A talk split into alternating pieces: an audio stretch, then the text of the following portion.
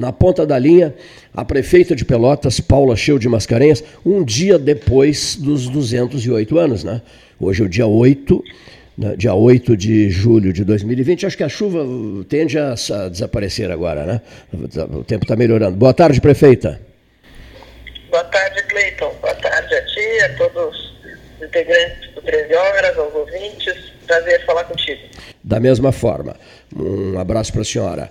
208 anos de Pelotas, dois séculos e mais oito anos. Que coisa, hein? Pois é.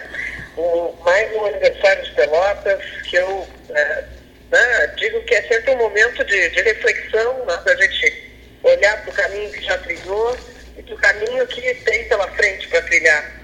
Uh, e que a gente possa se inspirar, né, Cleiton? Eu disse ontem numa manifestação que fiz, a gente uh, não imaginava jamais que ia passar os 208 anos Pelotas numa situação como essa, né, de pandemia, de incerteza, uh, de dificuldades, né, e, mas não é a primeira vez que Pelotas enfrenta momentos difíceis. Ao longo Sim. dessa história, muitos uh, né, eventos e, enfim, muitas dificuldades estiveram no caminho dos pelotenses e do desenvolvimento da cidade e sempre foram superados. Né, esses, esses desafios foram enfrentados e superados. Não vai ser diferente dessa vez, embora seja algo muito, muito incomum, né, muito desconhecido para todos nós, as gerações mais recentes não passaram por nada parecido, uh, mas eu tenho certeza que a gente vai ter força e serenidade, capacidade de união para poder superar esse momento e seguir em frente.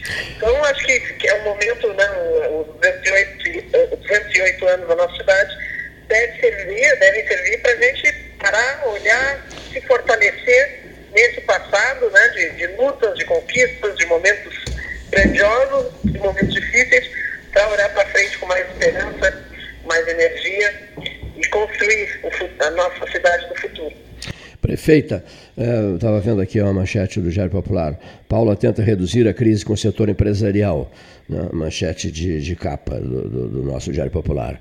Paulo Gastão Neto ontem conversou com Amadeu Pedrosa Fernandes não, durante um bom período, e lá pelas tantas, o Renzo Antonioli falou dois dias antes, presidente do Cindy Lojas, e lá pelas tantas disse ontem o Amadeu Pedrosa Fernandes ao microfone do 13, do 13H. Ele declarou o seguinte: eu, nós não queremos brigar, nós não estamos brigando com a prefeita Paula. Como é que a senhora vê esse cenário todo, prefeita? Ótimo, fico contente, porque eu também não estou brigando com ninguém, de maneira alguma. É, eu, na verdade, não concordei, não fui convencida pelos argumentos da classe empresarial, mas que me são muito caros. Né? Assim, os argumentos são importantes, tanto que eu os convidei para participarem do comitê de crise, e não só, não é a única instância uh, que eles participam. Uh, eu, tenho, eu tenho secretários que são ligados ao mundo empresarial, enfim, é, é, obviamente eu reconheço a iniciativa privada como uma grande geradora de riqueza, de desenvolvimento, sempre estive muito próximo a eles, sempre os ouvi, mas dessa vez tomei uma posição que não é a que eles gostariam. Eu, é, é compreensível, entendo as críticas, entendo que alguns se decepcionem, fiquem indignados, até isso eu entendo que eu acho que isso não pode, isso não pode servir para nos afastar, né, para é, impedir que a gente continue dialogando, né, para que a gente continue trocando ideias e pensando no melhor para Pelotas. Eu não costumo, uh, não, eu não sou uma pessoa que, que se deixe tutelar. Hoje o pessoal está né, tá um pouco indignado achando que eu estou me deixando tutelar pelo FEL, pelo reitor Pedro, uh, né, pela, pelos argumentos uh, científicos, médicos. E, na verdade, eu estou ouvindo a todos desde sempre. Lá em abril, né, o, o, que hoje, a, a UFEL se mostrou contrária a uma decisão que eu tomei de flexibilização, postou uma carta pública, tornou pública a carta, não uma, uma nota, enfim, contra a minha posição. Eu respeitei uh, naquele momento a, a, oposição, os argumentos da oposição naquele momento é que eu me deixasse levar, tutelar pelos empresários, eu era refém do mundo empresarial. Agora eu estou nessa decisão e é o contrário, né? os empresários acham que eu estou me deixando tutelar uh, pela, pela universidade. Não é nada disso. É, eu, eu ouço os médicos, os cientistas, os epidemiologistas, ouço os empresários, ouço uh, os, os servidores públicos, eu ouço a toda a sociedade e tenho, infelizmente, sou eu que tenho que tomar a decisão final. Prefeita. Sou prefeita, fui eleita para isso e tenho tomado com as minhas convicções, porque afinal de contas a responsabilidade disso tudo vai ser cobrada em primeiro lugar de mim, não tenho a menor sim, dúvida disso. A propósito... Então eu preciso estar pelo menos em paz, desculpa, Cleiton, só para finalizar, sim, sim, em paz com a, com a minha consciência. E eu estou em paz. Isso não significa que eu tenho certeza de ter acertado.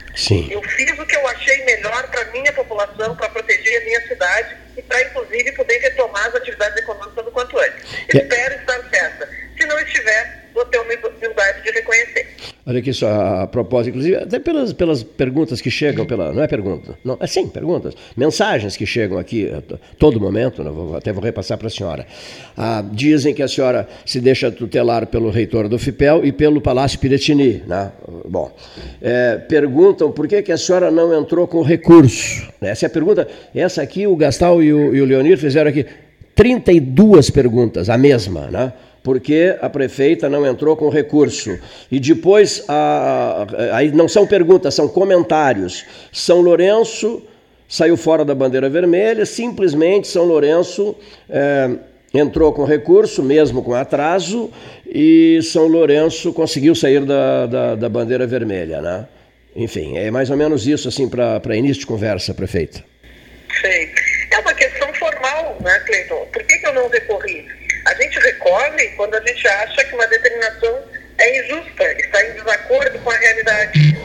E eu não acho que a gente ter, ter para a bandeira vermelha no contexto que nós estamos vivendo está em desacordo com a realidade. Uh, todo uma análise de tudo que está acontecendo, o aumento dos casos, o agravamento dos casos, a ocupação de leitos de enfermaria, de leitos de UTI, uh, a dificuldade de Rio Grande, que é outra referência na nossa região, a, a falta de medicamentos anestéticos necessários para UTI, a dificuldade de formar equipes médicas que são fundamentais para que a gente possa criar leitos, tudo isso colocado na balança me fez pensar que não era hora de recorrer, porque se nós não conseguimos formar equipes médicas para ampliar os leitos de UTI, nós que já adquirimos equipamentos, estamos, vamos seguir lutando por isso, ah, estamos buscando outras alternativas, mas se ainda não conseguimos, nós temos que lutar com as armas que a própria OMS, com a arma principal que a própria OMS indica, que é o isolamento social. Infelizmente, eh, essa é a nossa alternativa. Por isso não recorri. Se eu estivesse convencida de que era o momento de recorrer, teria feito isso, como eu não tive uh, problemas de enfrentar as críticas lá no mês de abril, quando eu me convenci. Podia também ter errado, acho que eu errei e convenci que era o momento de flexibilizar. Agora eu não me convenci. Então, se eu tivesse recorrido nessa situação, sem ter me convencido, isso seria uma fuga, isso seria passar a responsabilidade adiante, passar a responsabilidade para o governador, para os seus técnicos, dizer, olha, eu fiz a minha parte, se não der, não deu. Ninguém ia me criticar. Só que eu não acho que isso seja a postura de um governante, não é o que eu espero dos meus governantes, e eu, como governante, não vou fazer isso também. Vou assumir a responsabilidade, por mais que isso seja desgastante, por mais que eu ouça críticas, eu acho que eu tenho que assumir essa responsabilidade. Acho que o mais prudente, e eu tenho me guiado nesse processo pelo princípio da precaução, o mais prudente é a gente dar uma, uma, uma refreada, dar um passo atrás, para poder dar um passo à frente logo ali adiante. Se a gente deixar para tomar uma decisão dessas, quando já não tiver, quando a água estiver pelo pescoço, como eu tenho dito, Sim. nós vamos ter uh, muito mais dificuldade, depois vai ser muito mais duro de voltar né? muito mais difícil flexibilizar. Agora nós ainda estamos respirando, então a gente tem como se mover, buscar mais alternativas com tranquilidade e poder uh, voltar a flexibilizar mais cedo. Essa é a minha aposta. Há quem, inclusive, prefeita, eh, ponha em dúvida se serão apenas duas semanas mais, na, né? 15 dias, né? duas semanas mais, é, e, e, a perspectiva de que, de repente, não, não, não se limite a duas semanas assim. Na verdade, é que a senhora vê saberá dizer. Né? Eu, minha, eu imagino que nesta semana as coisas ainda, é, a situação ainda se agrave um pouco, porque as medidas que a gente toma, elas levam de 10 a 15 dias para ter fim nessa pandemia. Né? Então, nessa semana nós ainda estamos vivendo o ritmo que nós tínhamos até a semana passada. Mas a minha expectativa é de poder, porque como nós não chegamos numa situação uh, drástica, eu acho Sim. que a gente vai poder voltar a reabrir o comércio, as atividades mais cedo. É uma, é uma, é, é o que eu acho. Não, não, agora não se sabe, a gente não sabe, é, justamente a gente tem que tomar decisões e esse é o grande, é, né, esse é o grande drama dessa pandemia, a gente toma muitas decisões no escuro, né, porque a gente não tem certeza, nem a ciência, ninguém nos traz certeza, não tem uma receita é, né, pronta para nos indicar os caminhos. Tem gente esperando pela vacina, mas vacina é uma coisa que demora muito, muitíssimo, né? É, a gente tem, tem uma, uma perspectiva é. né, de que essa provavelmente é a vacina contra o é. coronavírus, o coronavírus vai ser a mais, a mais rápida da história. A, a expectativa na, na, do mundo científico é essa, que talvez até o final do ano, início do ano que vem já se tenha uma vacina, mas é muito tempo, claro. Ou um medicamento, né, pelo menos um Sim. medicamento eficaz, já nos deixaria mais tranquilos. Amanhã. Amanhã essa será a pauta, né, Gastão? O, uh, os medicamentos na pauta do 13 horas de amanhã. Prefeita, a sua administração uh, vem falando em 31 leitos. Também há muitas dúvidas em relação a isso de parte do público ouvinte. Né? Em 30, 31 leitos. A administração tem os 31 leitos uh, à disposição temos os 31 leitos. É, na verdade, essa confusão do leito surgiu porque hum. eu deixei, eu sempre falei muito né? Fui muito transparente e o pessoal acabou se atrapalhando.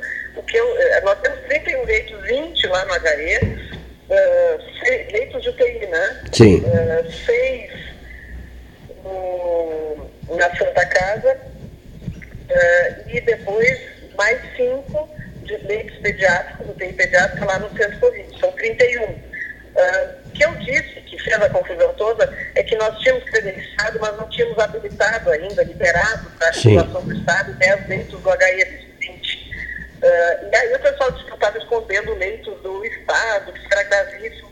Quando, na verdade, não, eu nunca escondi nada. A Secretaria Estadual de Saúde sabe, a terceira, a, a coordenadora da terceira coordenadoria aqui participa do comitê de crise, sabe dos leitos que nós temos. Por que, que nós não, não disponibilizamos para a regulação do Estado? Porque o HE formou uma equipe médica para os 10 primeiros leitos, enquanto a ocupação desses leitos era pequena, tinha 4, 5, não, não passava disso, ela ficou com essa equipe. Tinha uma equipe de sobreaviso dos outros 10 leitos.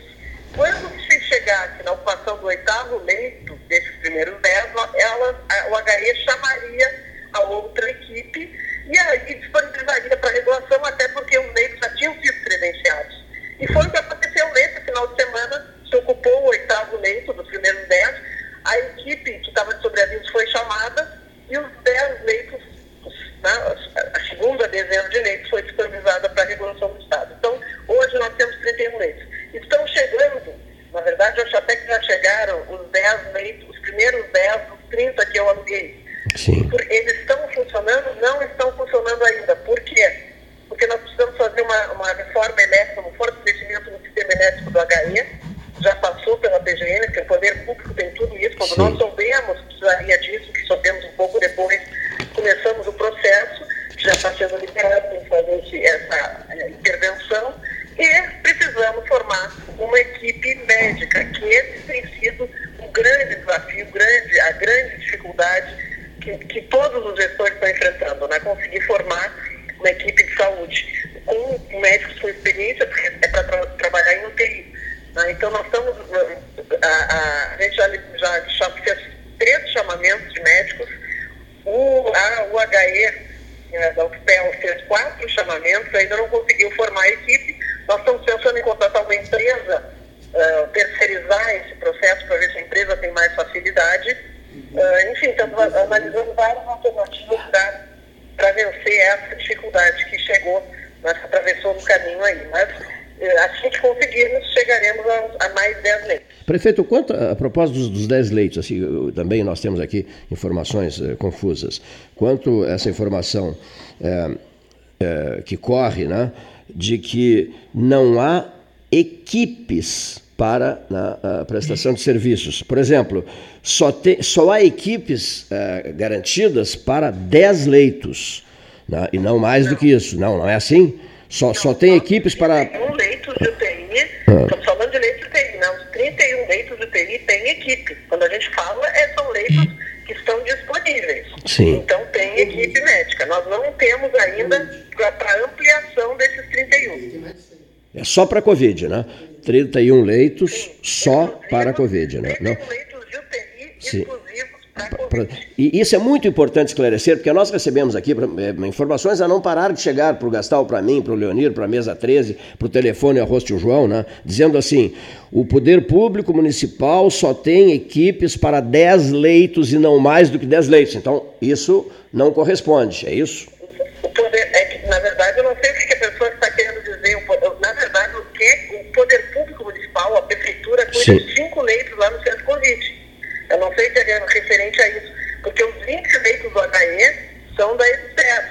As hum. equipes são ligadas à EBSER, eu não pago esses profissionais. Hum. Sim. Os outros seis leitos que são de convênio.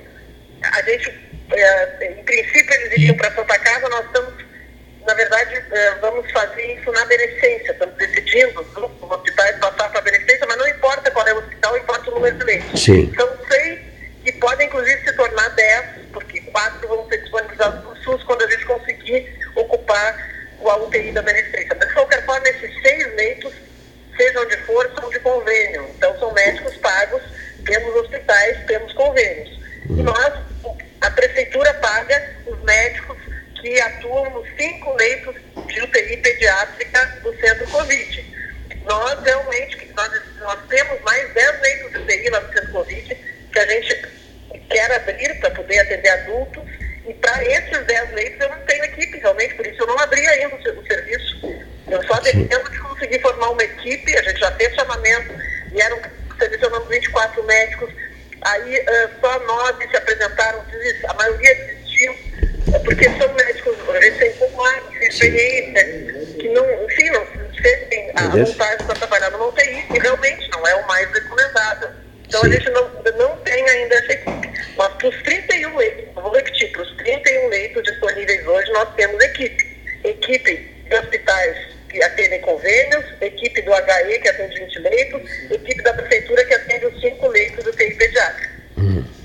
Muito bem, eu, eu só queria, as pessoas que estão encaminhando questões, que o façam pelo 3307-0313 com Leonir Bade, ou pelo celular que está com Paulo Gastão Neto, 991 256333. Eu vou explicar por quê. O telefone 981 14 8808 não pode receber nada na medida em que, através desse telefone, eu estou conversando com a prefeita Paula Chil de Mascarenhas. Então não adianta ficarem mandando mensagens para o 981 14 8808, porque ele está em uso na entrevista especial com a prefeita de Pelotas. 9, então, 991 256333. Podem encaminhar questões ou 3307-033, o telefone arroz tio João. Bom, uma pergunta que chegou, eu acho que essa, essa parte é muito importante que seja esclarecida. Até vou inserir aqui, vou incluir, prefeita, porque Pelotas não oficializou os 31 leitos equipados junto ao governo do Estado. Eh, já está respondida, né? Oficializou, oficializou. Os 31 leitos estão credenciados, estão credenciados há um bom certo, tempo. Certo. Os últimos 10 faltavam 10 ser disponibilizados para a regulação do Estado que foram nesse final de semana. Não estavam disponibilizados porque a equipe estava de sobreaviso, não tinha sentido chamar uma equipe para ter as leitos vazios. Quando a gente sentiu que eles iam ser ocupados, porque já tinham uma ocupação nos 10 primeiros, quase, nos 10 primeiros, uma ocupação de 80% dos 10 primeiros, certo. aí foi chamada a equipe. Mas eles estão credenciados já desde o início do mês de junho. É, na verdade, o credenciamento, nós, somos, nós pedimos o credenciamento para o Ministério e para a Secretaria de Saúde, e quem faz o credenciamento é a Secretaria de Saúde e o Ministério. Então, nós não temos, inclusive, não sei se vocês lembram, que há pouco tempo o prefeito de Rio Grande se queixava que não conseguia credenciamento, porque quando se consegue o credenciamento, vem mais recursos para os leitos de UTI.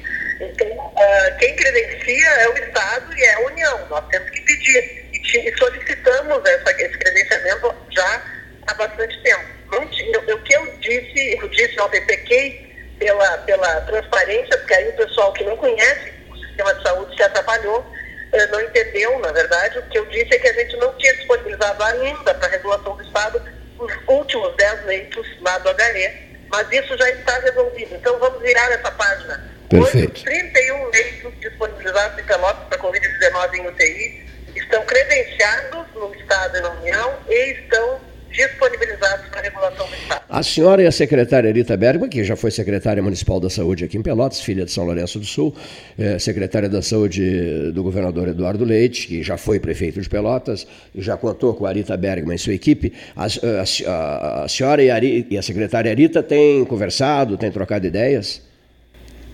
Sim, já, já falamos diversas vezes durante esses meses, claro.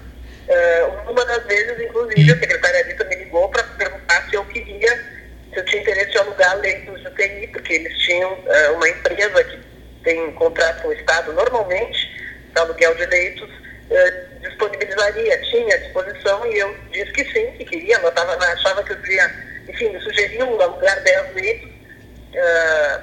E, e, pensar que Rio Grande alugasse 10, mas aí eu descobri com a empresa que não eram 20, eram 30 que eles tinham, propus 10 ao, ao prefeito Alexandre, mas ele não pôde naquele momento, já faz, talvez tenha sido lá no final do mês de abril, já faz Sim. bastante tempo, no início de maio, não vou saber dizer com certeza. E uh, ele não quis, então eu fiz, né, fiquei ponderando e achei que não dava para arriscar perder esses leitos na nossa região, então a gente alugou os 30 eles ainda, os, os dez primeiros são os que chegaram, ou estão chegando. Agora, porque assim, eu assinei o contrato no, agora faz duas semanas, mais ou menos, e a empresa vai montando os leitos, inclusive as camas, eles mandam tudo, todos os equipamentos necessários, e, e eles vão montando aos poucos, porque realmente os, os equipamentos são muito raros no mercado. Né? Então, os dez primeiros chegaram, mas nós agora temos que conseguir equipe médica né, para isso e também para uh, a equipe e fazer essa reforma do HE. Assim como esse fortalecimento lá do sistema elétrico. Assim como eu preciso de equipe para esses 10 leitos adultos no, lá no centro Covid. Já seriam novos, 20 novos leitos. Quando nós conseguirmos isso, e eu espero que seja o mais rápido possível, estamos fazendo nesse sentido, uh, nós teremos uma, imagina, Cleiton, a gente está com 31, passaria a 51 é, é uma situação muito mais confortável. Então, isso já nos ajudará a mudar provavelmente bandeira. Né? Se, nós, se os casos continuarem no ritmo que estão, se não aumentarem muito, é uma possibilidade, estamos trabalhando para isso. Quero deixar claro, não adianta, não bastam recursos. Né? A gente, na, na verdade, precisa de tempo e, e conseguir esses médicos. Né? Esse é o grande desafio. Prefeita, a senhora falou em Rio Grande há pouco, Paulo Gastal tem algumas perguntas para a senhora, só vou encaminhar-se aqui agora. É, a senhora se surpreendeu com a decisão do prefeito Alexandre Lindemeyer eh, estabelecer a bandeira preta para a noiva do mar? Não cheguei a me surpreender, eh, Cleiton. O prefeito Alexandre tem manifestado nas nossas reuniões uma grande preocupação, uma preocupação, ah, talvez seja o prefeito mais, assim, mais abalado por essa, pela pandemia, não sei, eu, eu não estou aqui para julgar ninguém, né? Eu acho que talvez seja justificável isso, porque o Grande está numa situação mais difícil do que Pelotas, né? É, ontem até o pessoal na, na, na entrevista, na, na, minha palestra, online, na, na Associação Comercial, o pessoal está, ah, porque lá ficaram dois meses fechados, por isso que está pior o caso, eu não acho que, obviamente, não é isso. São vários fatores, né? Rio Grande é uma cidade portuária, com características bem diferentes de Pelotas, lá os casos são, é, uma cidade com uma população menor e com uma incidência maior de casos, de óbitos, enfim. Uh, eu, então, eu, eu sei o quanto é duro estar nessa, nessa posição em que os gestores estão. Por isso, não vou julgar nenhum gestor pelas suas decisões, porque só o Eduardo que dizia muito isso, só faz o que é ser prefeito quem senta na cadeira de prefeito tem a responsabilidade de tomar as decisões. E ele dizia isso em contextos bem mais leves, digamos assim, do que o de uma pandemia que a gente está mexendo com a vida de pessoas, com o emprego de pessoas, né? com, com as atividades econômicas, é, é bem difícil. Por isso eu não julgo. Não, não, não cheguei a me surpreender, porque o prefeito sempre manifestou muita preocupação. Paulo Gastal, boa tarde, prefeito. Boa tarde, Paulo. Boa tarde. É, o hospital de campanha ele vai ser renovado o contrato, vai ser, é, vai receber investimento, ele vai ter um, digamos, um, um projeto para ele é, a médio prazo, pelo menos. Paulo, eu até foi boa a tua pergunta porque muita gente fala do hospital de campanha que é absurdo, o hospital de campanha está vazio. Em primeiro lugar, que bom que está vazio, né? Está vazio, não tem ninguém na rua sem conseguir leito. Então ele está vazio porque o, a, o avanço da pandemia não foi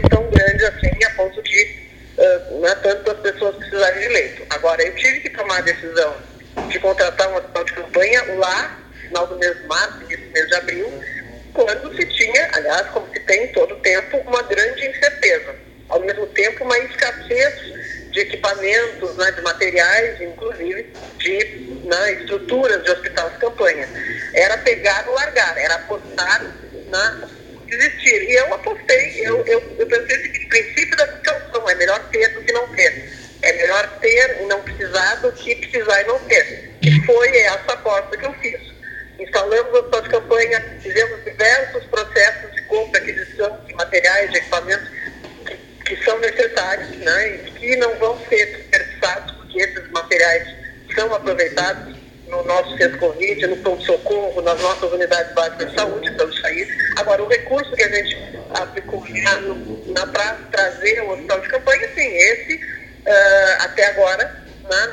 não foi, uh, não, não teria sido necessário, mas o problema é esse, né? Criticar depois do jogo jogado é fácil. Lá em abril, quando eu fiz a contratação, ninguém me criticou, porque ninguém tinha certeza, como eu também não tinha. E fui guiada pelo princípio da precaução. Então, agora, dia 22, termina o contrato, eu preciso renovar, e a gente está avaliando o que fazer. A minha tendência nesse momento é de não renovar, por quê? Porque se eu não estou conseguindo equipe médica para botar nos 10 leitos de UTI que eu tenho no centro Covid, nos 10 leitos novos que a gente conseguiu para o HE, como é que eu vou conseguir equipe médica para os 159 leitos do hospital de campanha? É verdade que os 159 leitos exigem menos experiência dos médicos, mas mesmo assim, está uh, né, uh, muito difícil a gente formar de médicos, de enfermeiros, né, de, de técnico e enfermagem. É, é, é um, grupo de profissionais que vão ser mais necessários nessas outras, nesses outros leitos. Isso é uma, é uma análise que a gente consegue fazer neste momento, lá atrás não se conseguia. Então, a minha tendência hoje, mas eu ainda tenho alguns dias até o dia 22, obviamente que nós vamos acompanhar na evolução dos casos até lá, dos dados da, do nosso contexto, para poder fazer uma análise mais precisa. Hoje, eu diria que provavelmente não renove esse contrato. Uh, outras cidades, sobretudo na Serra, com uma estrutura até, né, digamos, mais saturada, uh, entraram com, com o recurso e conseguiram obter. Uh, há ideia de fazer isso na próxima sexta-feira. E, e, qual foi o ponto assim uh, principal que levou a senhora a tomar essa decisão por não ter recorrido, já que uh, há uma estrutura nesse momento de atendimento na cidade, prefeito? Não foi um ponto, Paulo, foi uma análise de contexto, uma análise de ambiente. Não foi o fato da gente ver que os casos estavam crescendo, nós passamos em uma semana, mais ou menos, a gente passou de uma ocupação de menos de 10% dos leitos de UTI a 30%, né? e ao mesmo tempo nós, uh, o aumento do, dos óbitos e esse contexto que eu já falei aqui na região, Rio Grande chegando ao esgotamento, os, os medicamentos sendo diminuídos, a gente com dificuldade de, de equipe médica, então com dificuldade de ampliar leitos e um aumento da ocupação. Na verdade, é um sinal de alerta se atendeu e eu achei que o melhor era a gente ser prudente e dar um passo atrás. Eu respeito a, a, a avaliação de cada gestor né, da Serra, de cada cidade. Eu, como eu disse, eu não julgo ninguém, porque não é fácil a gente estar nessa posição. Mas por, pelo princípio da precaução. E, e, não são números, né? O problema é esse. Com essa coisa como se fossem números frios atrás desses números são pessoas, é gente de carne e osso, que tem famílias, tem pessoas que as amam. E que são, são seis famílias até o momento de Pelotas enlutadas, seis famílias que perderam ah, os seus entes queridos. Eu, eu gostaria de que isso não acontecesse com mais nenhuma família. Eu tenho obrigação de pensar nisso. Eu tenho a obrigação de ter empatia, compaixão, me colocar no lugar do outro. Não posso tratar a pandemia com absolutamente na frieza dos números. Até porque é, vão bater na minha porta para pedir leite, entende? E, e, e eu acho justo que façam isso, as pessoas têm direito de ter atendimento de saúde. Nós estamos vivendo uma crise sanitária sem igual no Brasil inteiro. Não tem ninguém, não vai vir o presidente da República, o ministro da Saúde, me dizer, não, prefeita, deixa que eu vou lhe ajudar aqui. Nós, com as nossas forças, com as nossas dificuldades, com as nossas limitações, com a nossa criatividade, é que teremos que dar essas respostas. Então a gente tem que, que tomar as decisões mais coerentes, corretas, serenas, é o que eu estou tentando fazer.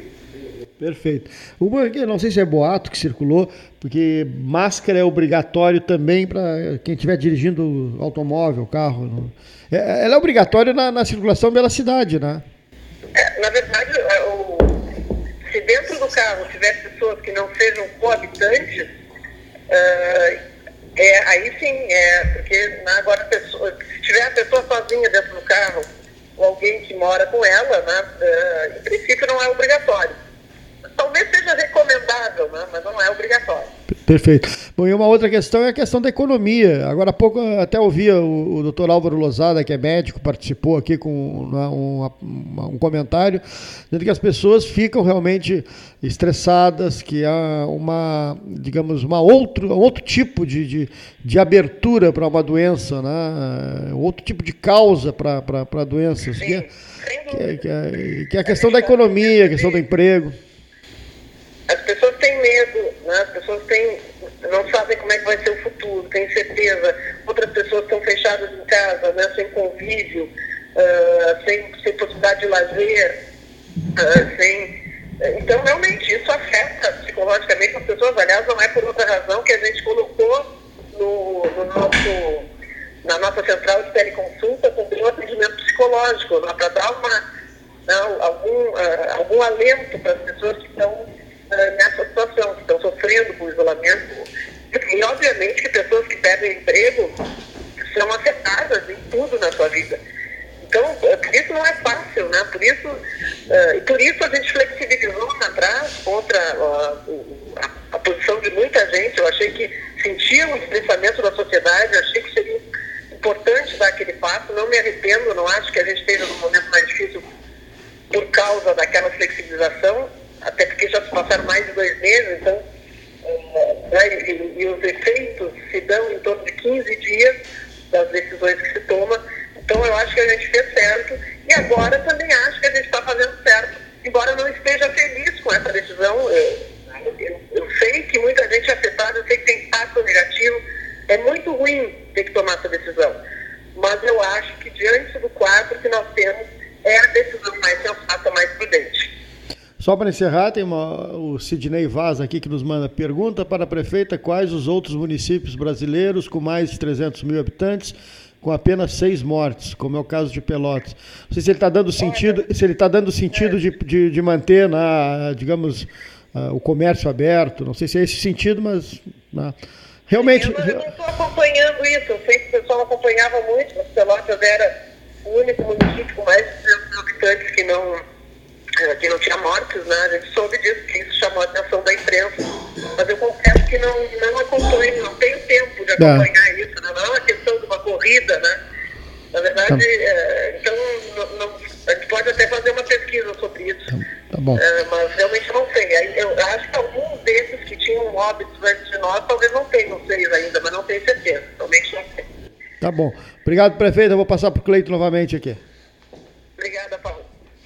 Muito bem, prefeito. Então, eu acho que mais ou menos uns, uns top, o que, uns 40% de perguntas, né?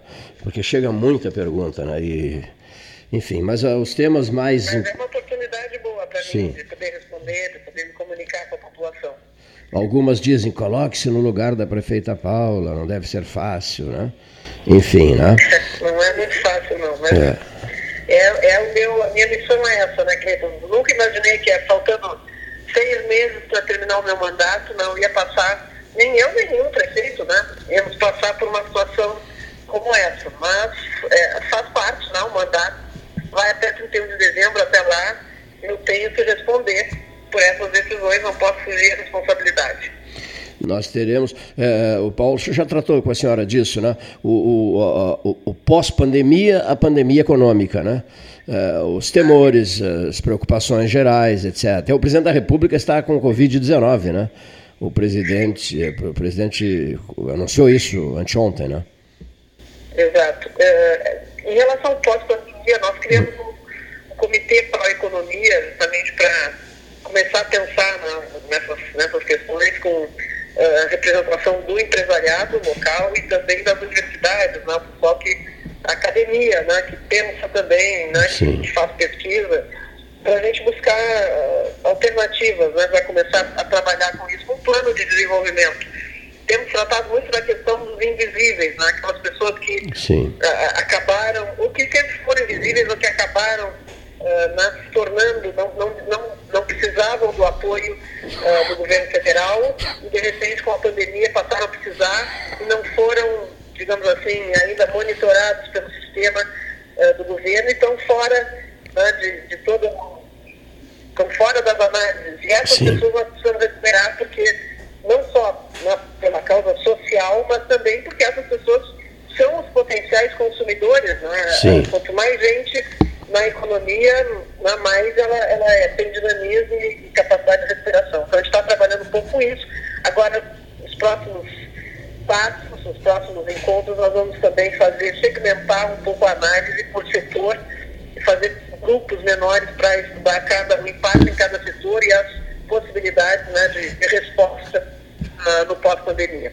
Uma questão aqui, a senhora falou em equipes de trabalho, ouvir uh, uh, figuras representativas da cidade e tal. O que vem causando uma certa surpresa geral, geral, né, é o fato de um dos maiores cientistas do mundo, o professor César Gomes Vítora, né, da Universidade Federal de Pelotas, do Centro de Pesquisas em Saúde, professor Amilcar Goeneixe Gigante, é, não estar, digamos assim, sendo aproveitado no contexto geral. Não é uma crítica à prefeitura, é só um registro que não se ouve o professor César Vítora em rádio nenhuma, em entrevista nenhuma, nem para cá, nem para Porto Alegre, enfim, que é um cérebro. O, o doutor Fernando Barros também, doutor, o doutor, o doutor Fernando Barros, outro cérebro, uma figura brilhante, brilhante, brilhante, brilhante, né? É, é, não, não, não, causa a senhora estranheza isso, prefeita? Eu quero te dizer que, inclusive, é, uma das pessoas, das primeiras pessoas com quem eu falei quando a pandemia chegou, começou a se aproximar de Pelotas, foi com o doutor César Vítora, convidando né, para que se aproximasse, para que nos ajudasse, mas ele me disse que não era exatamente a linha de trabalho dele, de pesquisa dele, que ele não sentia estão à vontade, que haveria pessoas mais enfim, identificadas com essa área. Mas pelo que eu tenho visto, Cleiton, uh, eu acho, eu, eu acho que a epidemiologia que está à frente dessa pesquisa estadual e nacional, é, é, acho, é, eles, eles juntaram muita gente e acho que o Fernando Barros e o César participam. Eu tenho a impressão de ter visto isso, de ter ouvido em algumas lives do governador a participação, pelo menos do Fernando e tal. Então, acho que eles devem estar acompanhando a pesquisa da UFCAL. Não, não sou a pessoa mais indicada para falar sobre não, isso. Perfeito, não, perfeito. Mas, enfim, acho que, que não, não são completamente afastados. Não, perfeito, perfeito. É, também uma pergunta que chega muito aqui. Né? Essa, essa pergunta foi feita por mim, mas em outras ocasiões, em, nós estamos no ar nesse horário diferenciado. Horário não, nesse sistema diferenciado de entrevistas por WhatsApp desde 16 de março. Né? 16 de todo mar, a partir de 16. É impressionante, né? Março, abril, maio, junho e julho. Né? Então. É né? Isso. E nós... isso completamente fora do, da é. realidade, né? Parece muito, é. muito. Eu mesmo, eu mesmo tentei ouvir, tentei ouvir o professor César Vitor aqui, porque nós admiramos muito, muitíssimo o César e o, e o Fernando Barros, né? Tentei ouvir. Mas enfim. Tá. É verdade, né? Prefeita, muitíssimo obrigado pela manifestação de hoje, eh, após essa, essas falas todas, né? O Cindy Lojas falou anteontem, ontem a Aliança Pelotas através do, do presidente do Centro das Indústrias, hoje Amadeu Fernandes, hoje a senhora. Isso é o 13, né? Debate livre, opinião, opinião independente, lhe agradeço muito. Também a senhora respondeu aí no. Acho importantíssimo, Cleiton. Acho que a imprensa tem cumprido um papel fundamental nessa. Sempre tem um papel fundamental, obviamente, na democracia, né? mas nessa pandemia, além disso, levando né, a informação, a boa informação, a orientação qualificada, séria, né, verdadeira para as pessoas, tem um papel fundamental. Eu não canso de dizer isso a todos que entrevistam, que estão fazendo esse trabalho.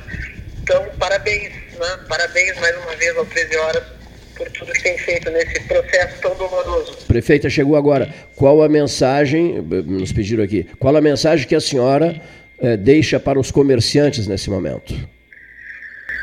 Eu deixo a mensagem de que a gente vai fazer todo o esforço e peço a ajuda deles, peço a, a, que a gente não perca a capacidade de diálogo, porque os argumentos deles, se então, neste momento, poderão, já me convenceram lá atrás, poderão voltar a me convencer, enfim, não vamos nos afastar e podem ter certeza que nós vamos trabalhar muito para poder voltar às atividades, a liberar as atividades o mais cedo possível. Inclusive, esse também foi uma, essa foi uma das razões que nos moveram a agir uh, na, uh, no momento em que a gente ainda tem uma gordura para queimar, como eu digo, uh, do que deixar para quando a gente já não tiver mais e os impactos né, possam ser muito, muito mais graves. Então, a minha ideia é essa, eu valorizo muito, eu sei que estão sofrendo, podem ter certeza que eu sofro também, porque exercito todos os dias essa capacidade de empatia, né? me coloco também no lugar deles, mas uh, eu acho que a gente está no caminho certo, eu espero que a gente possa, o quanto antes, reabrir e ver a nossa cidade voltar né, aos poucos ao normal. Muitíssimo obrigado, prefeita, um bom trabalho. Mesa 13. Obrigada, Cleiton. Obrigada, Paulo. Um grande abraço a todos vocês, aos ouvintes do Um abraço para a senhora.